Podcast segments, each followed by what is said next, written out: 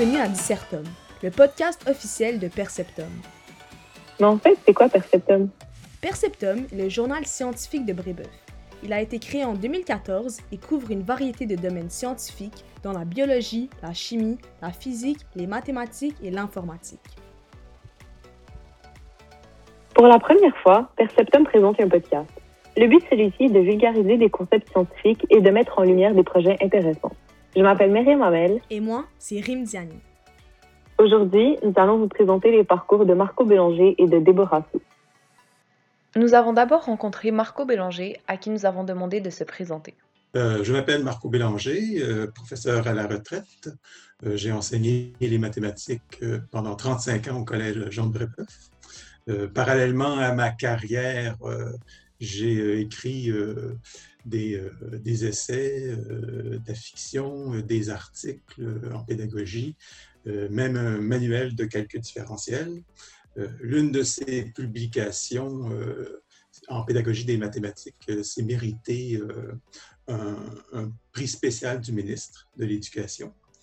Euh, comme on voit, mes intérêts sont plutôt variés. Ils sont si variés qu'à la moitié de ma carrière, euh, je suis retourné euh, sur, sur les bancs d'école pour faire un doctorat en philosophie.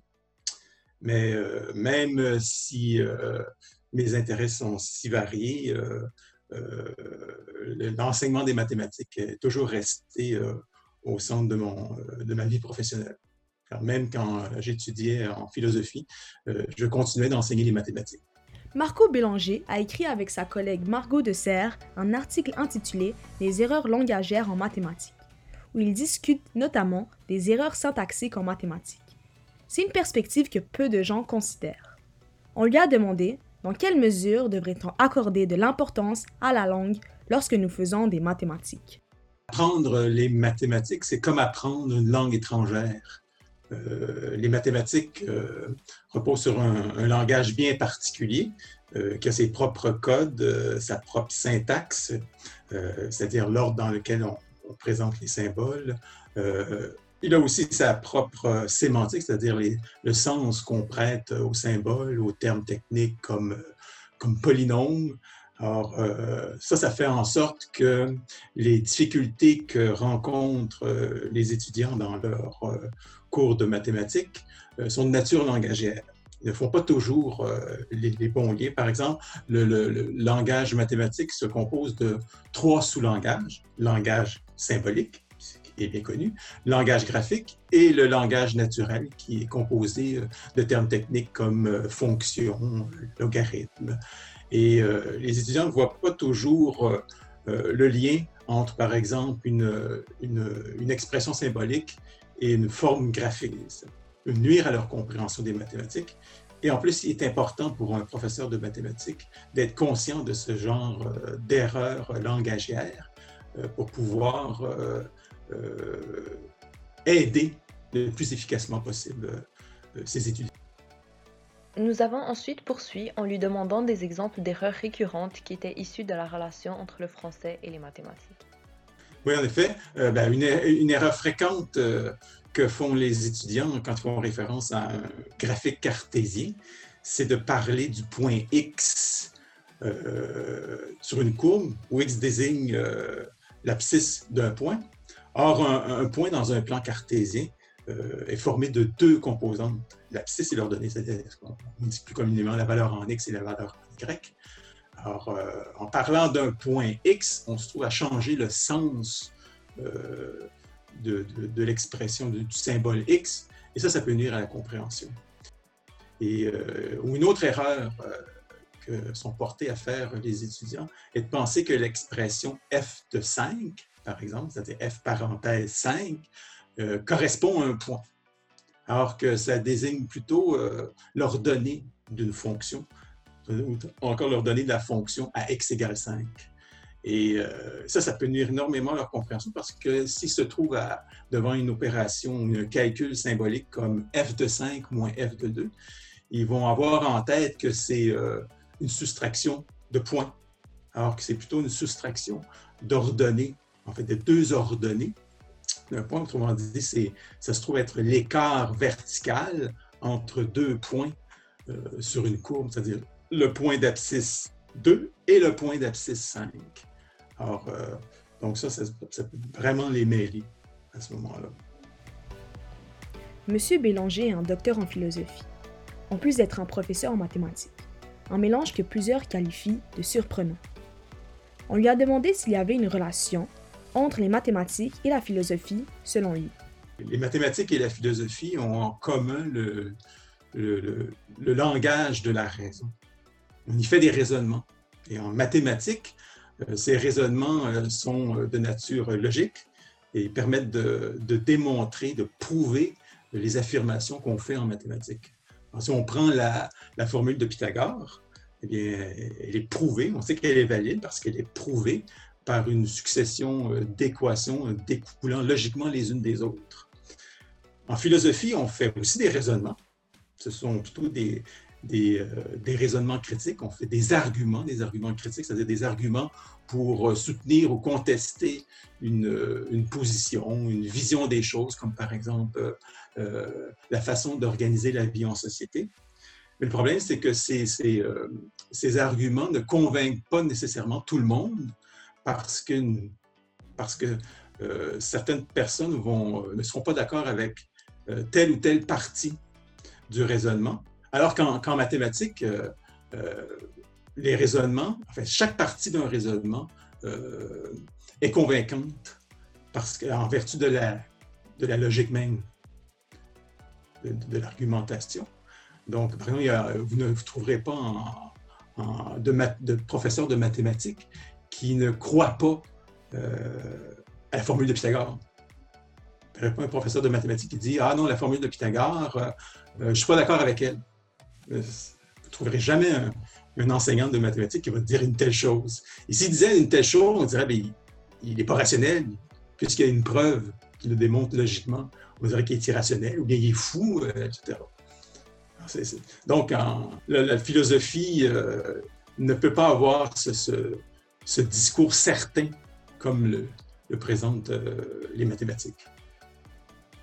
Finalement, il nous a expliqué quelle est la distinction qu'il fait entre la philosophie et les mathématiques. On pourrait dire que la différence entre le discours mathématique et le discours euh, de la philosophie, c'est euh, le discours de la certitude. Les mathématiques, c'est le discours de la certitude. Alors qu'en philosophie, c'est difficile d'avoir des certitudes, et, mais pour moi, ça a été, la philosophie représente un défi, un défi au niveau du raisonnement, au défi de l'argumentation. C'est essayer de trouver l'argument le plus rationnel pour convaincre ou contester une position donnée. Alors, c'est ça qui m'a attiré en philosophie. C'est ce qui a conclu notre entrevue avec Marco Bélanger, un ancien professeur de mathématiques au Collège Jean de Brébeuf. Nous avons ensuite parlé à Déborah Sou, une ancienne étudiante du collège. Je m'appelle Déborah. Euh, j'ai fini mon DEC en sciences lettres à Brébeuf euh, en 2018, au printemps. Et ensuite, euh, la même année, en automne, euh, j'ai commencé à étudier en sciences infirmières à McGill et euh, je vais graduer l'année prochaine, hopefully. Est-ce que tu as un cours à McGill qui requiert une implication directe dans la société? Dans le cadre de notre cours de, santé communautaire, c'est un cours dans lequel on doit collaborer avec un organisme communautaire euh, en partenariat avec eux, il faut qu'on planifie un projet qui est vraiment spécifique et unique euh, à leur euh, organisme. Et toi, c'est quoi ton projet? Donc, mon équipe et moi, on, est, on collabore avec l'organisme Maison des Jeunes, qui est à Wemotashi. C'est une communauté atikamekw d'environ 5 heures de Montréal. Euh, et avec eux, euh, on a décidé de euh, faire des petites capsules, des vidéos, des présentations sur les premiers soins. Qu'est-ce qui t'a poussé à faire ce projet intitulé First Aid Initiative for First Nations Youth? En fait, parce qu'ils nous disaient comment dans leur communauté, ils ont un CLSC pour tout, le village. L'hôpital le plus proche, je pense, c'est à deux ou trois heures de, leur, de, où ils sont et euh, ils n'ont pas de euh, trousse de points soins dans, au centre communautaire. Euh, et les familles sont pas, ben les, les, gens là-bas sont pas très au courant de comment comment c'est quoi les différentes interventions pour les petites blessures comme les coupures, les, les gelures et tout ça? Donc, nous, on a trouvé que c'était pertinent de vraiment explorer cette partie de la santé. Et comment est-ce que ça se passe jusqu'à présent? C'est vraiment intéressant, puis ça se passe bien. On fait aussi un, un financement euh, sur GoFundMe et euh, on recherche des, euh, des commandites aussi. Alors, on a reçu, je pense, 4-5 trousses de premiers soins par des compagnies qui nous ont supportés. Donc, c'est vraiment very encouraging, for sure. de manière plus personnelle, qu'est-ce qui t'a poussé vers les sciences infirmières? ben, pour être honnête, je n'avais pas vraiment de, de, de path ou d'une idée concrète de ce que je veux faire plus tard quand j'étais au, DEC.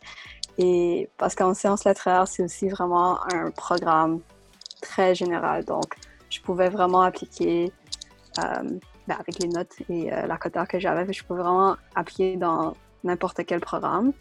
Um, mais là, j'ai vraiment réalisé que j'aime beaucoup changer, comme avoir de la flexibilité, avoir du changement dans la vie.